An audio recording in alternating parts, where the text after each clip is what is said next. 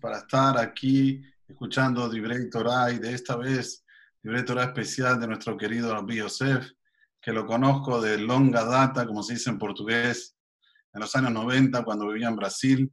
Fui amigo de su papá, la Shalom, y él no sabe, pero yo le compré la Megilá a su papá, mi primer Megilá, Tester, la compré del señor Galimidi, la tengo hasta ahora.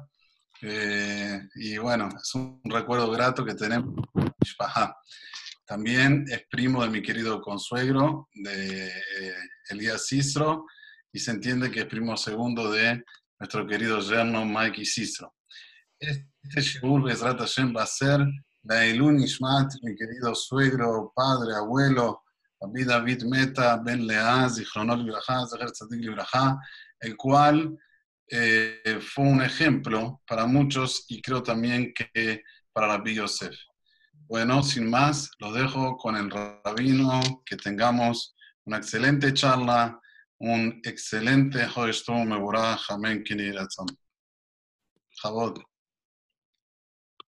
Gabriel Michanie Shelita, eh, es un honor estar con ustedes esta noche, esta noche tan especial para el calendario hebreo y para todo el pueblo de Israel ya que estamos celebrando Rosh Hodesh Menahem Av, el mes que tristemente es marcado como días difíciles para el pueblo de Israel, pero el mes que también tiene el potencial de convertirse en el mejor mes del calendario hebreo. Por lo tanto, agradezco esta oportunidad humildemente que en la noche de los Hodesh Menahem Ab podemos compartir palabras de Torah. Aprovecho también, Hajam, no solamente para recordarme de sus días eh, juveniles en San Pablo, en, en, en eh, Higienópolis especialmente, pero usted mencionó el nombre de su suegro, Alaba Shalom, el Rav David eh, Meta Ben Lea Halevi, creo, ¿sí? Él fue el Rosh Yeshiva mío cuando yo tenía 14 años, 15 años. Él era el Rosh Yeshiva del Yeshiva Ateret Tzvi, en la calle Pedernera, en Flores. Por más que nos fuimos de Buenos Aires y hace más de 30 años, pero tengo recuerdos excelentes de la yeshiva. Ahí fue donde realmente vimos Hajamim de los libros en vida. Hay veces que uno ve Hajamim de los libros y ve otro Hajamim en vida. En el caso de su suegro, Alav Shalom, me acuerdo su altura imponente, era alto, pero no solamente alto a nivel físico, tenía una seriedad, pero una simha también que nos inspiraba a todos nosotros, los muchachitos que teníamos 13, 14, 15 años, estar en su shiurim, oír los hijot musar que él daba y ver lo que significaba ser un ben serio, un ben dedicado, un ben con hadmadá, con dedicación al estudio de la Torah y obviamente irat shamaim. Así que, Be'ezat Hashem, Esperemos que las palabras de hoy, hoy de noche, eleven su alma, que me imagino que no necesita, porque ya con sus producciones de, generaciones de Benetora y Termide Jamim tiene crédito eterno, pero nosotros no sabemos, nosotros hacemos nuestro istadlut y que Borolam haga lo demás. Así que, por lo tanto, eh, dedicamos estas palabras lo tengo enfrente mío. Se sentaba en, el, en la yeshiva, en la oficina, y cuando uno pasaba, no lo podía evitar. Y él tenía esa mirada seria que hablaba sin decir nada. No es que era muy hablador, que charlaba mucho, era parco. Pero cuando él hablaba, sacaba joyas y sacaba palabras eh, súper, súper hermosas de Torah, de Irachamaim y eh, Tovim. Soy que Be'ezat Hashem, la Neshama tenga aliyah en Gan Eden. Amén. Amén. Muchas gracias, Rab. Por favor, con gusto. Cuando hablaba con el Hajam Chanie, le pregunté de qué, tema, de qué tema quería que hable. Me mandó 10 temas para hablar, pero no los quiero asustar. No voy a hablar de todos los 10 temas, porque hay también que tener rahamim de la audiencia.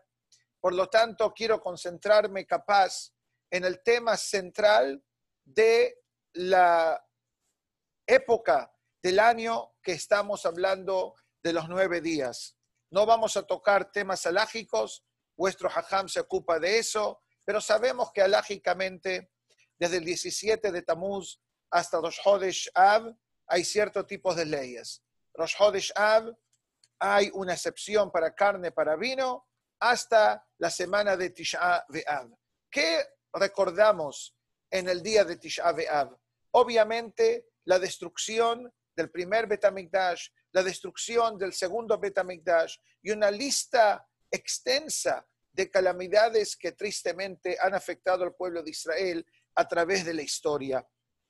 Pero siempre tenemos la esperanza de que el Mashiach venga.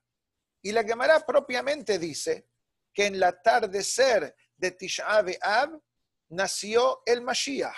Y la Lajá dice que en ciertas comunidades las damas tienen una tradición muy interesante que en el atardecer de Tisha B'Av, ¿qué hacían? Limpiaban las casas.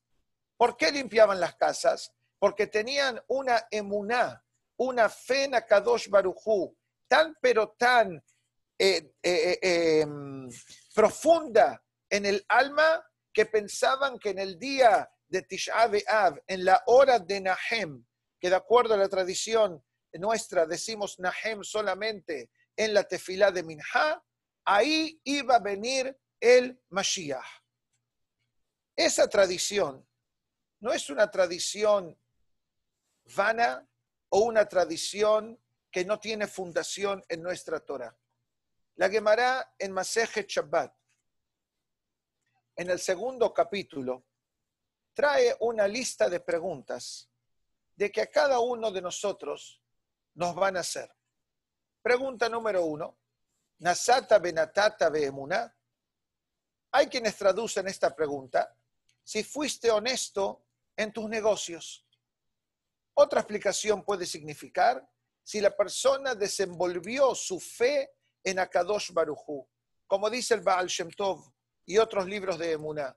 Hay varios niveles de Emuná. Una Emuná básica es la emuná que los padres inyectan a los hijos. Pero hay una emuná que es más profunda todavía, es la emuná que uno desenvuelve a través de la vida, a través de situaciones, a través del estudio de Torah. Esa es la primera pregunta. La segunda pregunta es, ¿Kabata Aitim la Torah? ¿Fijaste momentos diarios para el estudio de la Torah? Eso se llama Keviot Aitim. Tercer pregunta, Asacta bepiria berivia, te ocupaste de ser fructífero y de multiplicarte, eso no significa si tuviste hijos, porque obviamente el Shamaim sabe en la, en la ficha, en el cuaderno de cada persona, cuántos hijos uno tiene. Pero eso significa si la persona se ocupó no solamente de traer hijos al mundo a nivel físico, pero preparar a los hijos a nivel espiritual para que ellos puedan tener el potencial de educar a sus propios hijos en las generaciones futuras. La cuarta pregunta es, Tzipita le Yeshua, ¿esperaste que el Mashiach venga en tus días? ¿Cuántos maasiot de Hajamim oímos a través de nuestra vida cómo se dormían con el traje de Shabbat colgado detrás de la puerta? y uno que tenía una vestimenta especial para cuando venga el Mashiach. Y tenemos que ser honestos con nosotros mismos. En cada generación y generación, la esperanza de que venga el Mashiach existe. Es uno de los trece principios de Emuná, Yod Gimel Karim de la Emuná del Maimónides, que es un canto muy popular, Anima, Amin, Bemuná, Shelema, Bebiata, Mashiach, tengo fe completa en la llegada del Mashiach, Beafalpishe, Itmahmeha, y por más que está un poquito atrasado, Aim Kolze Ahakelo, Bejoliom Sheyabo, esperaré su llegada en cualquier día de la semana. Pero interesantemente, la Gemara, creo, en el tratado de Erubín dice, en Ben David va, lo arbe Shabbatot. Dice, Mashiach no viene viernes de tarde, el día viernes, porque dice, para no interrumpir todos los preparativos que la persona hace en honor de Shabbat, preparándose, a tal punto que los que siguen el Nusach de Aram Soba, el Nusach Halevie de Tefila, el viernes, cuando decimos el capítulo del viernes, Hashem Malach Geut Lavesh, no se dice Hoshiaenu. Todos los días de la semana se dice Hoshiaenu. Cuando es Erev Shabbat, Hoshiaenu no se dice. ¿Por qué? Porque la santidad del Shabbat le dice al Mashiach, espérate, vamos a celebrar Shabbat y Mosae Shabbat es el primer momento ideal en la semana para que venga la Geulah para todo el pueblo de Israel. Ahora uno puede preguntarse, ¿el Shabbat es tan fuerte como la llegada del Mashiach? La respuesta es simplemente sí. ¿Saben cómo se llama el día de Shabbat? Aparte de llamarse Shabbat, Me'en Olam Habba. Yom Shabbat, Yom Menuha. ¿Cómo ustedes piensan que se vería el día que llegue el Mashiach? No creo que ninguno de nosotros podría tener la respuesta exacta, pero nos imaginamos que van a haber mucha confusión al principio, un poco de incertidumbre, hasta que gradualmente el mundo se aplaca pero ¿cuál es el último propósito de la llegada del Mashiach? Que vivamos en una forma de Shabbat. ¿Qué significa vivir en la forma de Shabbat? Qué lindo es el Shabbat para cada uno y uno de nosotros. No nos preocupamos de nada, nos desconectamos del mundo, nos conectamos con Hashem, nos conectamos con la Torah, nos conectamos con la comunidad, nos conectamos con la familia, no nos preocupamos lo que pase afuera en el mundo, porque la verajá y la alegría y la santidad de Shabbat es tan pero tan fuerte que frena todo lo negativo y problemático que puede existir en el mundo. Y Baruch Hashem, nosotros como Yehudim, como Yehudim observantes, como Yehudim tradicionales, que miren qué lindo que es esto. Estamos a no sé a cuántas millas de Argentina, no sé, cuatro mil, cinco mil, capaz, no estoy muy seguro. Como dije al principio, la última vez que estuve en la Argentina fue en el año 1991, por ahí, ya ni bastantes años. Y de repente estamos viendo y estudiando Torah y compartimos Torah. Yani, Boreolam tuvo que traer una pandemia, Yani, para juntarnos, no sé cuánta gente hay observando, espero mucha, Hashem, y nos unimos en cualquier lugar del mundo que está en la gente. Y hay un grupo internacional que los reconozco por los nombres, que están viendo Torah. El Shabbat nos une con Akadosh Baruchu. El Shabbat nos une con nuestra alma. El Shabbat es una muestra gratis de lo que va a ser la vida del pueblo de Israel cuando venga el Mashiach. Obviamente no es un proceso que pasa de un día al otro. Por lo tanto, vamos a invitar, con vuestro permiso, a un invitado de honor, un gran hajam llamado Rebbi Moshe Bar Maimón conocido como el Maimónides, el Rambam. El Rambam al final de Yada Hazaka, en el volumen que habla de Shofetim y el Hot Melachim, nos dice básicamente qué diferencia va a haber entre la vida de hoy y cuando venga el Mashiach. Y en unos minutos vamos a estudiar cuál es la fórmula para traer al Mashiach. Porque todos hablamos que venga el Mashiach. We want Mashiach now. Queremos que el Mashiach venga ahora. Perfecto. Pero ¿qué hacemos? ¿Qué puede cambiar lo que no cambió hace dos mil años? La Gemara dice claramente, el primer Betamikdash fue destruido por tres pecados básicos, idolatría, adulterio asesinato. El segundo Betamikdash, que había Torah, porque se destruyó Sinat Hinam, porque había odio gratuito. No, ese grupo a mí no me gusta. Ese grupo de personas son, no son buenas. Esa familia, aléjate. Ese grupo, no, no, no los trago, como dicen en Buenos Aires. Hazbe Shalom. Todos esos comentarios son comentarios peligrosos, son comentarios daninos, son comentarios que nunca pueden salir de la boca de un yehudí. Pero antes de seguir de ese tema, leamos lo que dice el Rambam sobre el final de Ilhot Melahim. Dice así, no tuvieron el deseo los hajamim y los profetas a la llegada del Mashiach, lo que de Shishtaletu al Kola Olam, no para que el pueblo de Israel de repente se convierta en el controlador del mundo, como dicen aquí los antisemitas en Estados Unidos y en otros lugares del mundo, que los Yehudim controlan todo eh, desde las noticias, desde la política, desde eh, eh, el Wall Street, todas estas cosas. El Rambam dice, nada de esto es parte del plan celestial. Veló que Sheyerdu Bagoim, ni tampoco para rebelarse contra los, las naciones del mundo. Veló que Deshinasu Tana Amim, ni tampoco para que seamos vangloriados por las naciones. Velismoah, ni tampoco vivir la vida loca, comer, tomar, celebrar, festejar, nada de eso. Ella que de Penoim Batorah Behochmata. Dice para que el pueblo de Israel pueda tener una tranquilidad absoluta para estudiar la Torah y dedicarse al trabajo divino de Akadosh Baruchu.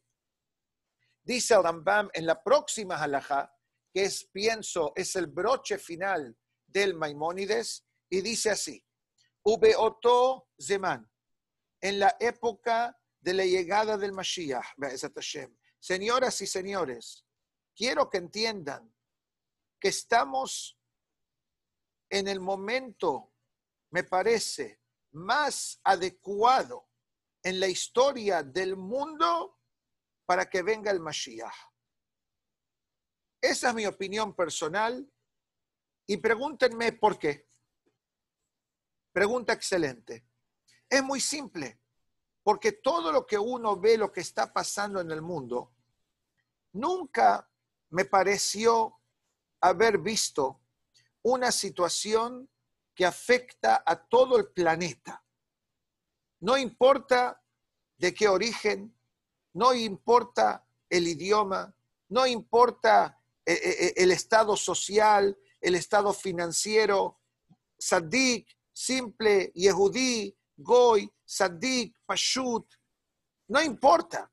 La pandemia, tristemente, que está afectando al mundo, es una cosa que si la, el dolor, la maguefá, como decimos en hebreo, la plaga, afecta al mundo, quiere decir que la salvación que va a venir después de la plaga es para afectar al mundo también. Es la forma, el balance, como la Gemara lo llama, midda keneged midda. Sigamos lo que dice el Maimónides. Ubeotozeman, en esa época, lo yesham, no va a haber, lo ra'av, velo milhamá, no va a haber ni hambrura, hambre, ni batallas entre las naciones. Belokin a betahrut. No va a haber el odio, la envidia o la competencia que tristemente pasa entre la gente. Y la benevolencia divina va a existir con mucha abundancia. Bejolama Adanim que afar y todos los placeres comestibles van a estar disponibles como el polvo, como dice la Gemara, Atidá eres Israel, leosig el Dice el pueblo, en Israel va a estar la comida lista.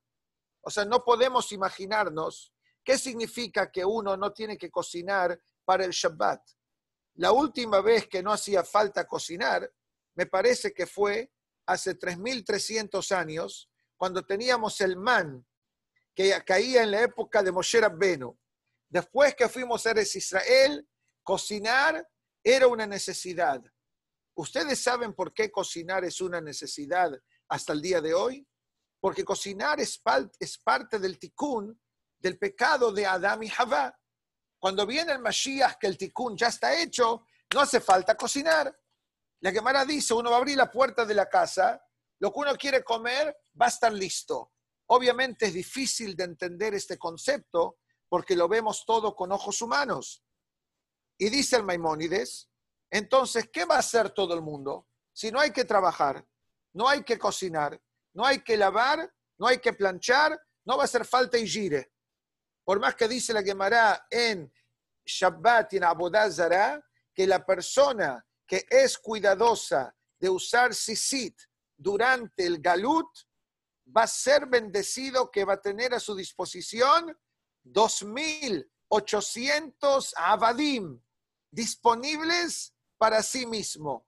Obviamente, no sé si son 2.800, pero la Gemara da un cálculo. Son cuatro esquinas del Sisit, 70 naciones del mundo, 10 por 7 por 4 da 2.800. Pero ¿qué vamos a hacer entonces? Lo lleva ese kola olam el aladat et Hashem bilvad. La esencia del mundo va a ser entender lo que significa Dios, lo que significa Kadosh Baruchu. Nosotros, Baruch Hashem, lo entendemos. Si no lo entenderíamos, no estaríamos estudiando Torah juntos. Y de acuerdo a lo que tengo entendido, es un, es un, son shiurim que pasan de una manera frecuente.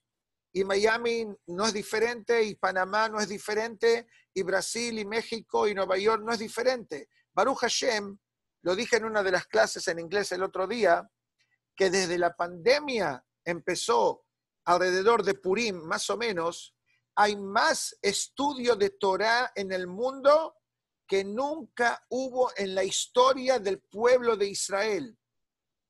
Miles y miles de shiurim constantes, no estoy exagerando. Cada knis sabe lo que hace en su nivel y hay, hay lugares de website, hay Torah, Torah Anytime, todos los websites que tienen Shiaurim fascinantes y la gente se conecta. ¿Por qué? Ir a trabajar no pueden, salir mucho de la casa no pueden. Entonces, ¿qué van a hacer? Se conectan un minyan con Zoom, se conectan Shiaurim de Torah, diferentes hajamim que hablan, y así uno crece y nos da la vitamina que es necesaria para mantenernos coherentes y conectados durante estos momentos de dificultad. Y dice, y todo el mundo reconocerá la esencia de Kadosh Baruchu, Ulfijaj, por lo tanto, dice el Maimónides, el pueblo de Israel serán grandes sabios, la mente se abrirá y podremos entender la esencia divina de Kadosh Baruchu de acuerdo a cada persona. Sheneemar, Haares de Aet Hashem, el Maimónides acaba con un pasuk hermoso del profeta Yeshaya que dice que el mundo estará cubierto del conocimiento divino como el mar, como el agua cubre al mar. ¿Qué quiere decir? Que mismo los goim que estén durante la llegada del Mashiach, que tengan el, que tengan el mérito también, ellos también van a beneficiarse a cierto nivel espiritual también. Todos queremos que venga el Mashiach. La pregunta es, ¿qué hacemos al respecto? ¿qué cambiemos? ¿Qué vamos a cambiar de lo que ha pasado por los pasados 1952 años hasta el día de la fecha que estamos en Galut? Estamos en el exilio y no hay, lugar a dudas que el mundo, no solamente nuestras comunidades, pero el mundo está pasando momentos súper, pero súper difícil. Y no quiero expandirme en lo negativo porque me imagino que cada uno en su nivel lo puede entender. Si es a nivel comunitario, a nivel social, bodas pequeñas, eh, Berit Milá con cuatro personas, eh, matrimonios con 10, 12 personas, Shiurim solamente virtual, no se puede dar Shabbat Shalom a ninguna persona en la mano, se sienta uno con distancia, que eso en parte es bueno porque la gente habla menos en el CNIS. Cuando la gente viene al CNIS ahora, en Zafra, por ejemplo, está aplicando vuestro hajam, que tenemos una capacidad en los dos CNISes, de encima y de abajo, el, principal, hay casi 400 asientos. Con la, regulación eh, oficial del Departamento de Salud, nos permiten un distanciamiento social de seis pies de cada persona a persona. Yani, un asiento sí, tres asientos no, que están marcados con línea policial, etc. Y de 400 casi, Bekoshi hay 80, 82 más o menos. Hay distancia entre la gente. ¿Qué causó eso? Que cuando la gente viene al CNIS, no habla en la tefilá. Pero haram que tenemos que llegar a este extremo de que hay una distancia forzada para que la gente no hable en la tefilá. Y obviamente es, no es el tema de hoy de noche, pero es una cosa que si Hashem, de acuerdo a que me enteré, que en Buenos Aires están activando mañana a la mañana, Hashem, Rosh Hodesh, eh, Menahem Ad, poder ir al CNIS, tenemos que entender que volver al CNIS después de una cuarentena es una experiencia que es difícil de transmitir verbalmente. Dejen que vuestros corazones mañana abran las puertas de su corazón. ¿Qué significa eh, eh, ver el Sefer Torah? ¿Qué significa el Birkat Kohanim? ¿Qué significa poder contestar un amén? Por lo tanto, Boreolam nos está dando una otra chance de también poder reactivar lo que significa Kedushat Betakneset, el kavod y el honor que se le da a la sinagoga. Pero eso no fue el tema principal de hoy. Eso lo metí, eh, como se dice, Derech Agav, así para decir cosas que capaz el Hajam no las puede decir en público, que Hazbe Shalom no creo que él tenga ese desafío en su sinagoga, pero obviamente son temas que uno tiene que estar consciente de que en cierta forma fuimos echados de las sinagogas. Por más que uno quiere echarle la culpa a la, política o a la economía o al virus famoso, pero bottom line, como se dice en inglés, la última, eh, no sé cómo se dice en español, pero lo, primordial fue que fuimos echados de nuestras sinagogas. Como decimos en el Musaf de Yom Tov, mi pene hataenu galinu me arsenu. Por nuestros pecados fuimos echados al exilio. Ahora, ¿cuál es el propósito de que Akadosh Barujú nos quitó de nuestras sinagogas? Nos quitó de nuestros negocios, nos quitó de nuestras yeshivot, nos quitó de nuestros kolelim, nos quitó del Talmud Torah. Aquí hay niños que no están en la escuela desde Purim. Y ahora entramos en la época de vacaciones del verano, que tampoco hay campamentos por la famosa pandemia. Y ni se sabe si en agosto o en septiembre las clases van a empezar. Van a empezar vía Zoom, que también está desenvolviendo psicológicamente ciertos traumas en los niños porque no tienen interacción social y causa mucha ansiedad que a veces se congela el sistema, o hay veces hay cuatro chicos en la casa y hay que comprar cuatro aparatos y hay que tener un wifi del gobierno para que las ocho horas o seis horas de educación se activen. Obviamente son situaciones que pueden ser cómodas en cierto aspecto, pero no es la normalidad de que como Hashem creó el mundo. ¿Qué quiere decir? Que esto nos obliga en parte a pasar más tiempo en nuestras casas. Y pasar más tiempo en la casa es, como dice la Gemara, tarte de satre. Es un arma de doble filo.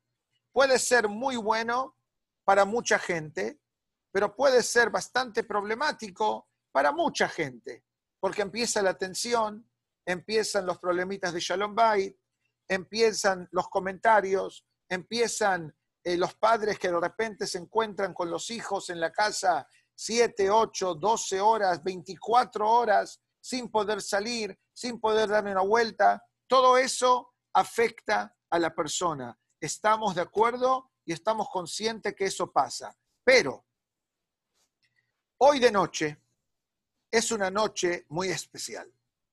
Primero, que cada Rosh Hodesh es especial, obviamente. Rosh Hodesh es la oportunidad de que la persona dé vuelta la hoja y comience con un capítulo adicional en la vida. Un capítulo nuevo. Pero cuando viene Rosh Hodesh Menahem Av, también tenemos el gran zehut de que nos acompañe hoy de noche a Aarón a Cohen. Aarón a Cohen, el hermano de Moshe, el hermano de Miriam, el, hijo de Yohebe de Ambram, es el único, la única persona en toda la Torah que la Torah menciona con exactitud cuando se fue de este mundo. Bajodesh Hamishi Behad. En el quinto mes, que es el mes de Ab, en el primer día del mes de Ab, Aharón a Cohen se fue de este mundo. ¿Y qué dice la perashá en Sefer Bamidbar? Vaifku oto kol bet Israel. Todo el pueblo de Israel lloró por el fallecimiento de Aarón a Cohen. Rashid dice, no solamente los hombres, sino que también las mujeres lloraron cuando falleció Aarón a Cohen. Y Rashi explica por qué. Matil Shalom, Ben Ish u Ben Adam la porque Aarón Cohen era un especialista en hacer shalom entre la gente entre las parejas, entre marido y mujer, entre vecinos. Ahora, alguien de la audiencia puede preguntar, pero perdón, ¿qué problema de Shalom Bait pueden tener en el desierto? No cocinan, tienen el man, no lavan, no planchan, sin la teja lo me aleja, dice el Pasuk, que durante los 40 años del desierto las vestimentas se lavaban como una persona va con un automóvil y entra en un car wash. Así era el anané kabod. Uno caminaba enfrente del anané kabod, echaban un spray, no sé si existe en la Argentina, pero en Estados Unidos se llama Fabriz, que uno echa en el aire y purifica, saca un, olor floral dentro del cuarto. La gente no se linchaban los pies al caminar. Teníamos los anané las, las, las, eh, las nubes que nos protegían, que nos cuidaban, que nos abrigaban de noche, que nos refrescaban durante el día. No había que cocinar porque el man bajaba, el agua estaba con nosotros. Entonces, si había tantos lujos en la vida del pueblo de Israel, en el desierto, ¿qué problemas de Shalom Bait pueden existir? La respuesta es que dice nuestro Hajamim, que uno busca problemas, los va a encontrar. Hay gente que critica, hay gente que le busca la quinta pata al gato, me parece que se dice en español así. Hay siempre un hedge, hay siempre armar una situación que causa disputas que causan discusiones, que causan malestares, que en vez de elogiar y alabar, se quejan. Y eso fue lo que pasó en la época de Arona Cohen. Siempre había alguien que veía el vaso medio vacío en vez de ver el vaso medio lleno. En vez de concentrarse en todo lo bueno, se concentraban en lo que le faltaba. Como oímos una de las quejas en el desierto, nos recordamos del pescado, nos recordamos del, de los abatijim, kishuim, todos los vegetales que el man no daba, no les importaba que tenían todos los gustos habidos y por haber, sino se preocupaban por cinco vegetales que la Torá dice que el man no daba ese gusto. ¿Por qué? Pregunta Rashi. Porque son problemáticos para una mujer embarazada o una mujer que está amamantando un bebé. Yani, pero todo lo demás lo teníamos. No hay coincidencia que Aharon Cohen fallece en Rosh Hodesh Menahem Av. ¿Por qué? Porque si pensamos un momento, ¿cuál es el drama mayor de Tisha Ve'av? Sinat Hinam, odio gratuito. Esa es la palabra, la traducción literal de lo que significa Sinat Hinam. Y hay veces que cuando uno habla, tristemente, hace comentarios sobre gente, sobre grupos de gente, que por más que no son con mala intención, pero lamentablemente sí colocan un granito de mahloket indirecto. Aharon a la Mishnah nos dice, capítulo primero de Pirkei Avot, Hillel Omer, Heve mitalmidav shel Aharon, uno tiene que, em, tiene que imitar a los alumnos de Aharon a Cohen. Amaban la paz y perseguían la paz. Hay un pasuk muy lindo que muchos los decimos el Mosae Shabbat en la plegaria opcional que está en el Sidur, Veiten Leja, una plegaria que tiene muchos pesukim de Berajá y que mucha gente tiene una tradición de decir esa tefilá, Mosae Shabbat. ¿Por qué? Porque Mosae Shabbat es la primera hora de la semana en la cual la verajá de bienestar financiero empieza a activarse. Y decimos muchos pesukim alegres, positivos de la Torá, de los Nevi'im, de los Ketubim. Al final de la plegaria Leja, que se encuentra en el Sidur después de la Abdalá, hay un pasuk que viene del libro de Shemuel que dice, Ba'amartem kolehai, beata shalom, ubeteja shalom, bechol asher leja shalom. Dice David Amelech, beata shalom, paz contigo, con tu persona, ubeteja shalom, paz en tu hogar, la Torá llama el hogar de la persona la mujer. Bejiper ba'ado ub'ad beto. Rashi dice que justo hoy fue el Yortzai de Rashi, Erev Rosh Hodesh Menahem Ab. Dice Rashi, beto zu ishto. La casa es la mujer. Bejol asher leja shalom. Entonces, todo lo que tú tengas va a ser con paz. ¿Qué dice el Pasuk? que si hay paz en el hogar, tiene un efecto dominó especial que permite que cada paso que la persona haga sea coronado con verajá y con paz. ¿De dónde lo aprendemos esto? Dice la Gemara en Sotá. Amar Ribi Akiva. Ish Beisha Zahu. Shechina Sheruya Benehem. Dice el Talmud, hombre y mujer que tienen el mérito, tienen un buen matrimonio, tienen el mérito de que la presencia divine, divina pose sobre ellos.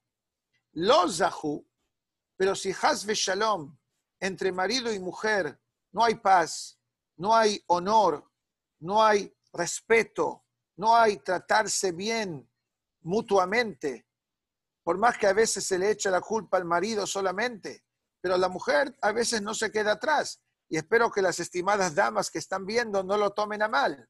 Pero en inglés hay un dicho que para Argentina es ideal. En inglés se dice, it takes two to tango, que en inglés, en español significaría, para bailar el tango hace falta dos personas. No quiero que tomen ideas en este momento, pero ¿qué quiere decir? Que en el matrimonio son dos mitades que a Kadosh Barujú las junta. Y a Kadosh Barujú en la jupa los bendice al Hatán y al Akalá, Ahavá, Beahvá, Shalom, Bereut. Pero dice Rabbi Akiva, si nos fijamos en la palabra Ish, tenemos el concepto de la Yod. En la palabra Ish es Aleph, Yod, Shin. Si nos fijamos en la palabra Isha, es Aleph, Shin, He. Estas dos letras, dice Orashi, representan el nombre de Akadosh Baruchu. Sabemos que Hashem se manifiesta en diferentes nombres. Uno es Yotke Vavke. Por ejemplo, cuando uno sube al Sefer, Hajam, mucha gente dice, Shem Hashem. ¿Qué significa generalmente Shem Hashem? 26. Bueno, dígale lo que yo le digo. Hay un nombre de Hashem que dice Shin Dalet Yod, 314. Y si es mucho, puede ser Yabok, 112.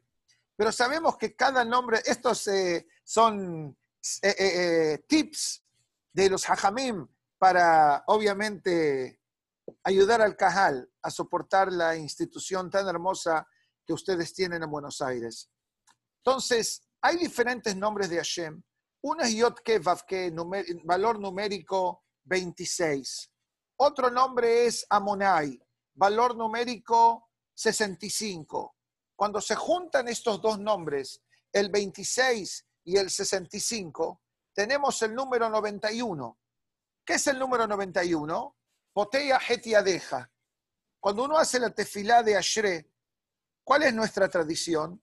Decimos Potea Hetiadeja, Umasbia Alejol Hairazón. Si nos fijamos, Potea Etiadeja, la P es 80, Et es Aleph 1, y Adeja 10, 91, que es el valor numérico del nombre de Hashem que distribuye compasión, misericordia y benevolencia a la persona. Después tenemos un nombre de Hashem un poco más difícil, Elohim, que es el nombre de Hashem que distribuye la justicia. Pero hay un nombre de Hashem que solamente tiene dos letras. Es el nombre Yod ¿qué? Por eso David Amelech, en el libro de Tehilim, que dice, Min hamesar karati yah, anani bamerhab de la angostura, de la dificultad, llamo al Todopoderoso, Yah Hashem, Anani me contesta, bamerhab con mucha amplitud. Capítulo 150 del Tehilim, Kola Neshama Tehalel Yah, Aleluya. Esas dos letras, Yod He, ¿qué hace Dios? Le dice al hombre, yo te voy a dar un obsequio. Voy a colocar tu letra, yo, mi letra Yod, dice Dios, en tu palabra de Ish. Ahora por eso la palabra Ish suena con la I, porque tenemos la Yod. Y a la mujer le dice, yo a ti te voy a dar la letra G. Por eso se llama Isha mujer. Todo el tiempo que entre marido y mujer hay cabod, hay respeto, hay aceptación, hay diálogo, hay tolerancia, no hay críticas, no hay quejas, no hay comparaciones, no hay decirle tú eres como tu madre o porque tú no eres como la hermana de mi esposo o lo que sea, los, los, las palabras que a veces las parejas se pueden decir directa o indirectamente, Hazve Shalom, que palabras hieren, como dice el Talmud, Las palabras tienen más fuerza de herir que un acto físico o un crimen, crimen financiero. Akadosh Baruj dice, si el hombre es hombre y la mujer es mujer y hay kavod, Dios dice, quiero vivir con ustedes. Pero si hasbe shalom, no hay paz, no hay charla, no hay diálogo y hay hasbe shalom, discusiones y problemas de shalom bait, Dios dice, ¿sabe qué? Señor y señora, me voy a otro hotel, me voy a otra casa y por favor, quiero que me devuelvan mi inversión. ¿Qué hace Hashem? Se toma la letra Yod del hombre, se toma la letra G de la mujer. Ahora, ¿qué nos queda si le quitamos la Yod al hombre y la G a la mujer? Tenemos Esh, Esh. Ahora tenemos fuego. ¿Qué pasa cuando se juntan dos fuegos? Hay una explosión. Y eso es lo que dice el Rebbi Akiva en la Gemara de Sotá. Y eso fue la gran mitad de Aharón a Cohen, que Aarón a Cohen se metía, que Aarón a Cohen iba a Boban Bion. Dice en el Midrash Boteno, cuando falleció Aharón a Cohen, habían miles de bebés llamados Aharón. ¿Por qué? Porque cada vez que nació un bebé y el mujer le pregunta, bueno, no había Milá en el desierto, pero le preguntaban, ¿cómo usted va a llamar a su hijo? El marido le decía a la mujer, si Aharón a Cohen no se mete en salvar nuestro matrimonio, este bebé nunca hubiera venido al mundo. Por lo tanto, Beikare Shemo Be Israel Aharón. Ese es el motivo porque la Torá menciona el fallecimiento de Aarón en Rosh Hodesh Menahem Av. Porque la Torá nos está diciendo, señoras y señores, ¿ustedes quieren cambiar lo que ha pasado por los pasados dos mil años?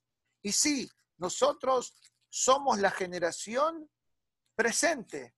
No podemos hablar de la generación pasada. La generación pasada está descansando en Gan Eden.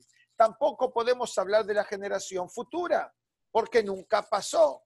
Quiere decir que nosotros hoy somos el pueblo de Israel y tenemos el potencial y la fuerza de acercar la Geulah si trabajamos en nuestras mitot Benadam la Javeró, especialmente en el área interpersonal. No estamos hablando Benadam la Makom. Hay dos áreas en la vida de un yehudí que un yehudí tiene que trabajar. Hay ciertas misvot que se conectan a Moshe Rabbenu. Esas son misvot directas con Hashem. Como dice el Pasuk, Moshe ala el Elohim, Moshe Rabbenu es el, el director de las misvot entre Hashem y el ser humano, y Aharón a Cohen es el director de las misvot interpersonales. ¿Y qué nos dice la Torah? No disminuyas tus conductas interpersonales.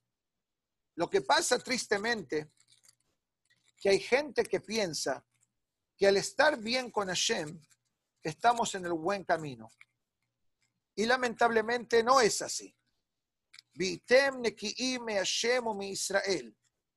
Ser un buen yehudí no se limita solamente con nuestro desenvolvimiento espiritual para con Hashem, pero Hashem también le presta atención al estado de la persona con el prójimo. Dice el Benishai en la introducción de esta semana, ¿por qué este mes de Av se llama Av? Av significa padre, padre como papá que es uno de los dos meses que el título es en hebreo. El otro mes es el mes de Nisan. Y siempre hay una conexión. Pesach y Tisha B'Av siempre caen en la misma noche. Esa es la conexión. Por eso se dice en la noche de de Tisha B'Av o en el día de Tisha B'Av, Besetim y Misraim, Besetim y Yerushalayim. Comparamos las, las, la celebración de Pesach y la tristeza de Tisha B'Av, que siempre caen en la misma noche de la semana. Dice el Benishai, Atid Hodesh Av, en la época del Mashiach, el mes de Av se convertirá en el mejor mes del calendario hebreo. ¿De dónde saca el Benishai ese Hiddush fascinante? Del libro de Tehilim. ¿Qué dice David Amelech en el libro de Tehilim? Samehenu kimot einitanu. Hashem nos traerá alegría como en nuestros días de sufrimientos. ¿Qué quiere decir? Que si en el mes de Av y en los días antes de Tish Av, y en el día propiamente dicho de Tish Av, fue el día de mayor dificultad y sufrimiento para todo el pueblo de Israel desde la época de los espías de Moshe Rabbenu, primer Betamigdash, segundo Betamigdash, las cruzadas, la Inquisición, los cosacos, las famosas Gezerot, Tahbetat, 1648, 1649, la Primera Guerra Mundial, el Holocausto y otros ataques en Israel, o mismo la AMIA, creo que fue Mozaet y ¿sí? En el año 94, creo, ¿puede ser? 94, creo que fue Mozaet y el día después de Tisha me acuerdo como hoy. Quiere decir que si estos días están rodeados de tanta oscuridad, quiere decir que tenemos el potencial de cambiarlos a que sean luces. Dice el Jobat Levavot que Sat Or un poco de luz disipa oscuridad. Entonces la pregunta es, ¿qué hacemos?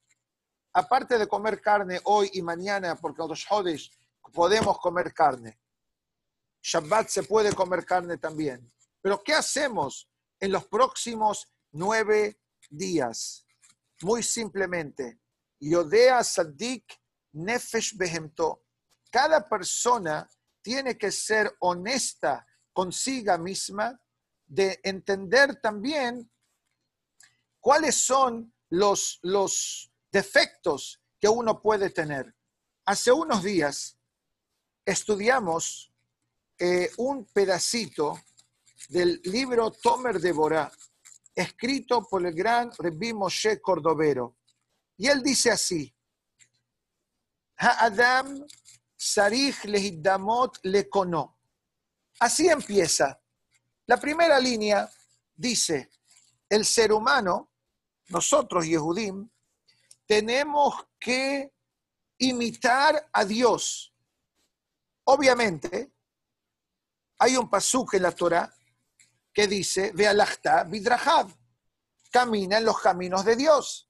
Ahora uno, uno puede preguntar, ¿cómo es posible que un ser humano camine en los caminos del Altísimo, de Hashem? Es imposible. Claro que es imposible, pero nuestro nivel limitado humano, chiquito que somos, hacemos el esfuerzo. Y Rashi dice, así como Hashem es misericordioso, tú sé misericordioso. Así como Hashem eh, visita a los enfermos, tú visita a los enfermos. Así como Hashem consuela al enlutado, tú haz lo mismo. Así como Hashem vista al desnudo, tú ayuda a los pobres. O sea, si uno busca la forma que Hashem se conduce con nosotros, seguro que podemos encontrar formas que podemos aprender a cómo conducirnos con el prójimo. ¿Cuál es la primer virtud que el Moshe Cordovero habla en el capítulo número uno de Tomer de Borá, que de acuerdo a nuestro Hajamim es el libro ideal para estudiar durante el mes de Elul, que aquí lo hacemos todos los días, Baruch Hashem. Él dice muy simple, Sablanut. Sablanut la paciencia, la tolerancia, aprender a ser mevater, aprender de dejar pasar las cosas. Ser kafdan no es bueno. Kafdan significa una persona con mucha exactitud y siempre busca la perfección. Y si no sale como él o ella quiere, se llama mal hecho o se llama incompleto. Todas esas eh, formas de ser no es lo que la Torá pretende de nosotros. Nosotros queremos acercar al Mashiach. No tenemos que cambiar al mundo.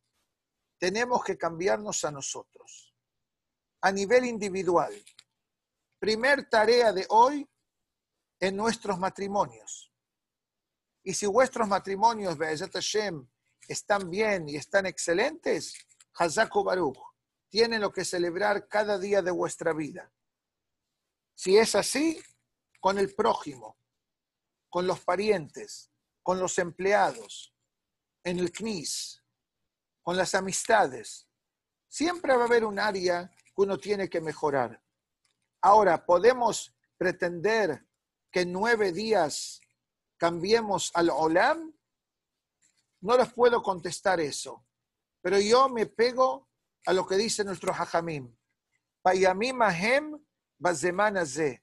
Si la Lajá me dice a mí que en el día de Tisha B'Av, al atardecer, no decimos Anna, decimos Yeishem, Kara Alay Moed, dice la Megillat Eja, que el día de Tisha B'Av se va a convertir en un Yom Tov, señores. No es un chiste el día de Tisha B'Av. Es un día triste, claro que sí, pero es el día que tenemos la potencialidad de cambiarlo. Y lo bueno de todo esto es que estamos hablando de esto hoy, no de aquí a una semana, miércoles de noche, la noche de Tisha B'Av. Tenemos nueve días de ventaja en la cual el mérito de Aharón a nos aguanta de la mano para hacer shalom, para tener paz en el hogar, para tener más aceptación, más entendimiento, que eso también en parte explica lo que pregunté hace unos momentos. Akadosh Barujú no tiene más lo que hacer que sacarnos de los crisis y colocarnos en nuestras casas por cuatro o cinco meses. Yo les voy a ser honesto. Yo me escapé de mi casa. Me venía al CNIS. A los dos meses venía al CNIS solo para echarle, para dar los shiurim online, etc. Pero eso fue el único motivo que salí porque el wifi de la casa no funcionaba. Pero Boreolam nos coloca en nuestras casas. ¿Qué Akadosh Baruj nos está diciendo? Señores, yo quiero vivir en tu casa. Yo quiero estar con ustedes. Mejoren vuestra personalidad uno no puede decir, así soy yo. Hay gente que habla así. Sí, lo que uno dice, así soy yo, paciente, paciente generoso, caricativo, cariñoso, positivo, alegre. Perfecto, no cambien. Pero si así soy yo, significa una manera eh, eh, eh, que no está avalada por nuestra Torah de cómo conducirnos, tenemos el Zehut hoy de noche, los Hodesh Menahem Av, que es el año Tav Shin Pe. ¿Pensaron alguna vez por qué tanto hincapié se hace en este año, tan Tav Shin Pe? Porque Tav Shin Pe es un Rashete Bot. Tie Shemirat Pe el cuidado de la boca. En términos cabalísticos, la boca se le llama malhut, el reinado de la persona. Como dice el Peleio es en el tema de paciencia y tolerancia. Todo el tiempo que la palabra está dentro de la boca del ser humano, el ser humano está en control. En el momento que la palabra salió, el ser humano se convierte en el esclavo de su palabra. Sí, las palabras que sacamos de nuestras bocas son elegantes, positivas, buenas, Hazaku Baruch.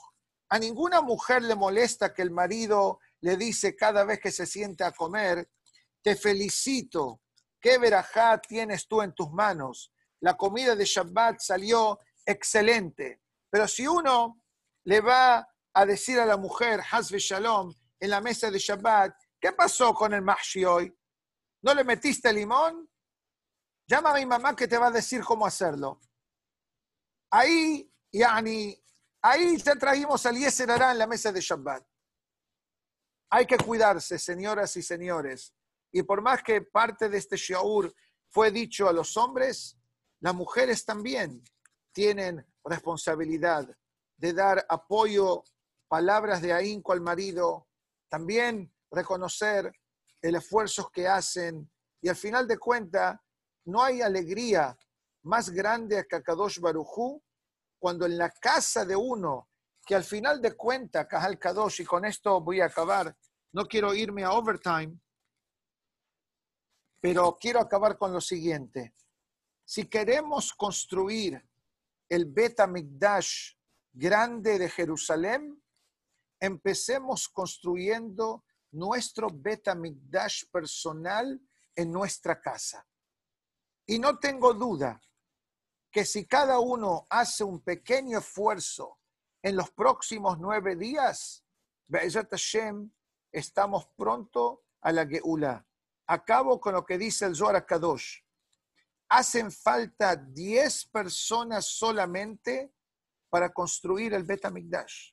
No hace falta cien mil donantes de mil dólares cada uno. No estaría mal, ¿no? Jajam, para acabar la mikve y hacer el knis. Apóyenlo. Ustedes no saben el diamante que tienen. Me imagino que lo saben.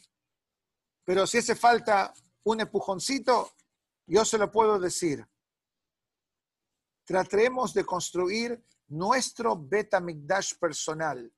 Y en ese Zehut, Boreolam nos va a dar el mérito de que tengamos este Tisha B'Av que sea cambiado para el bien y para la salvación no solamente del pueblo de Israel, pero para todo el mundo. Como dijo el Maimónides hace unos minutos, ares de Kamaim Layam Mehasim, que Akadosh Baruchu cubra el mundo con su conocimiento eh, de Dios, así como las aguas cubren los océanos. Muchísimas gracias por la oportunidad dada. Fue un placer, más.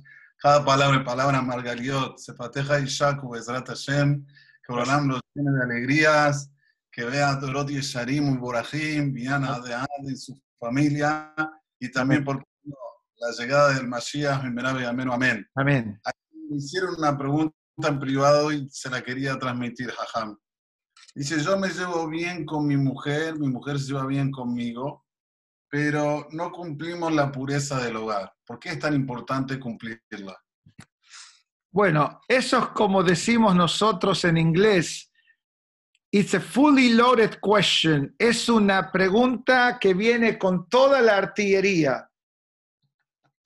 La pureza familiar es obviamente una misvá de la Torah, en la cual es una misvá que no solamente afecta al cuerpo físico de la mujer. Esa misma se llama Taharat Mishpaha, la pureza de toda la familia. Ayuda al bienestar espiritual del marido, de la mujer y de las generaciones futuras. O sea, no quiero meterme en cosas cabalísticas explicando qué significa traer un hijo al mundo con migve o sin migve, pero en parte, si vemos de un punto de vista de Ashkafá, las leyes de pureza familiar que causan un distanciamiento físico entre marido y mujer, aparte de todo el beneficio eh, médico y físico que esa misma trae a la pareja, pero también es bueno para el matrimonio. ¿Por qué?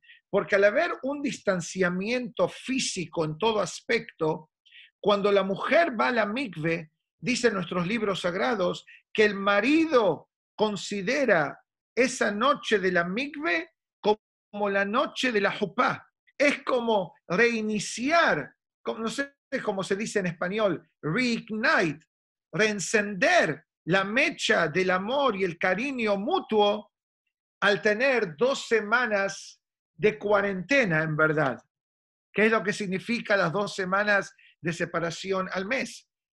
O sea, el hecho, el hecho que marido y mujer se llevan bien sin cumplir la pareja, la pureza familiar, Baruch Hashem es un milagro, primero que todo, porque dicen nuestros libros sagrados que cuando lamentablemente hay mahloket, hay discusiones en la casa, etc., uno de los factores puede ser que le falta la santidad.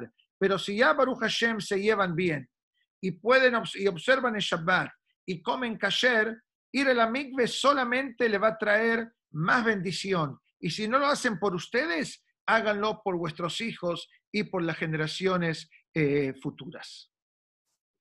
Muchas gracias, Ajam. Le hago otra pregunta que me hacen aquí y ya no lo molesto más. Mira, te digo una cosa, no cobro overtime, así que tranquilo. Ajam, le quiero decir que anoche tuvimos una clase que se llama Ask the Rabbi, yani pregunta al Hajam. Y la gente emite sus preguntas.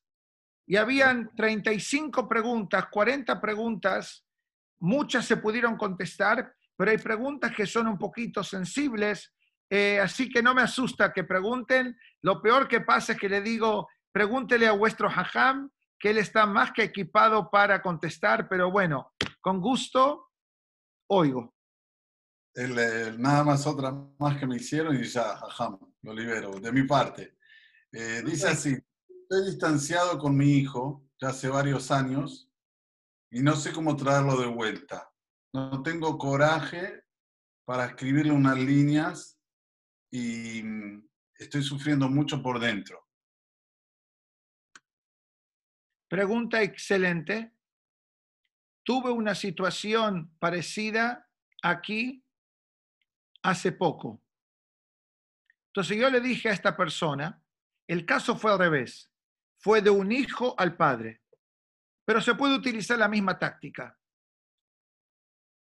Nosotros como padres tenemos que hacerles entender a nuestros hijos, directamente o indirectamente, que nuestros sentimientos por ellos no paran de existir. Nadie puede cortar el cordón umbilical entre padres hijos. Capaz que Dios libre, Hasbe Shalom, parejas se pueden eh, divorciar tristemente, pero entre padres y hijos no existe el divorcio. Ese es un lazo eterno que Hashem lo colocó dentro de nuestra esencia como personas. Yo a ese padre le daría la siguiente sugerencia. Escríbale un email a su hijo antes de escribir ese email, que haga una tefilá personal. Puede leer Tehilim, o si no puede leer Tehilim, que lo diga con sus palabras personales. Hashem, ayúdame que consiga abrir el corazón de mi hijo. Y si estamos hablando de un tema espiritual más que personal, hay una cosa que dice Rabbenu Ari, que una persona nunca pare de hacer tefilá para que Hashem le abra el corazón a cualquier persona. O sea, usted no tiene que decirle, eh, Moshe, quiero que sepas que estoy haciendo tefilá para que tú hagas teshuvah. Eso es una receta desastrosa, como se dice en inglés. No hay que decir ah, pero cuando uno dice la amidad en la verajá de Ashivenu, que tenga en mente esa pequeña plegaria personal. Hashem, ábrele el corazón espiritual a mi hijo, a mi hermano, etc. ¿Qué dice Rabbenu Ari? Que son las tefilot que Hashem, él propiamente se ocupa de inyectarle las gotas de la tefilá en el corazón de por la cual una persona hace, y dice el Hidá, vetir'e nisim. Uno va a ver milagros. ¿Cuándo se hace eso?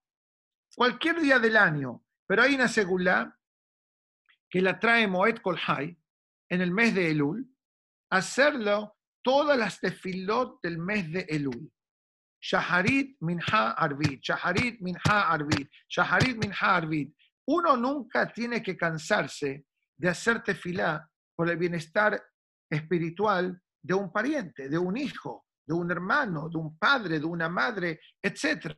Entonces mi sugerencia a esa persona es, haga la tefilá personal, que ayer me ponga las palabras adecuadas, que le mande un email cariñoso al hijo, que no le mande un email, tú me hiciste así, tú me hiciste así, te maltrataste, me maltrataste, todas esas cosas hay que, como dice la Gemara, Leolam Yehe Yamin Mekarevet, ¿no? Dice la Gemara que la mano derecha acerca y la mano izquierda aleja. Dice el Ram Matitiau Salomón, el Mashgiach de Leikud, en nuestra generación la izquierda también tiene que acercar. En inglés se dice positive reinforcement. Quiere decir ser positivo. Decirle al hijo, hijo, estoy aquí. Cuando quieras hablar, estoy presente. El hijo no le contesta, no significa tirar la toalla. Capaz que hay una capa muy gruesa de tristeza o de enojo que necesita un tiempo. Pero viene Roshaná, hijo, te deseo un buen año. Viene Kippur, te pido perdón. Viene Sukkot, Haksameah. Yo pienso que esa es una eh, táctica que en teoría puede funcionar. Obviamente, al no saber el motivo del enojo, no puedo contestar más profundo, pero eso sería una va que yo le daría a una persona que me dice en palabras resumidas, esto es lo que está pasando. Muchísimas gracias, Rab. Emet, eh, Kol Milá, Zahab. Cada palabra, que esta charla sea Leilun Ishmat, mi querido suegro, y que por Olam, por intermedio de él, dice que cuando es el Yortzeit de un tzaddik, una persona puede hacer tefilá que el tzaddik Batahat quizá cabot y es malicioso para la persona. Así que Bezrat Hashem, tefilá Arona Cohen, mi suegro alaba Shalom, para que tenga Ro Nahat amén, que Amén, amén. ¿Alguien quiere preguntar?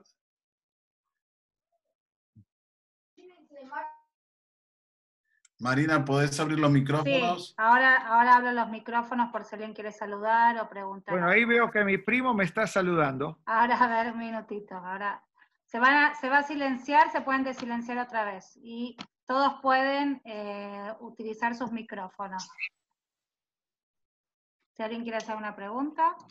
Allá Cubarú, Ambos, a Gaby y a Rara Limidi. Espectacular. Gracias, gracias. Azacuarú, Rab, lo felicito, la verdad que excelente. En, en argentino dice la rompió. Gracias. Ramiro. Codarram, bravo. Ahora, señor Ramiro, acá estoy.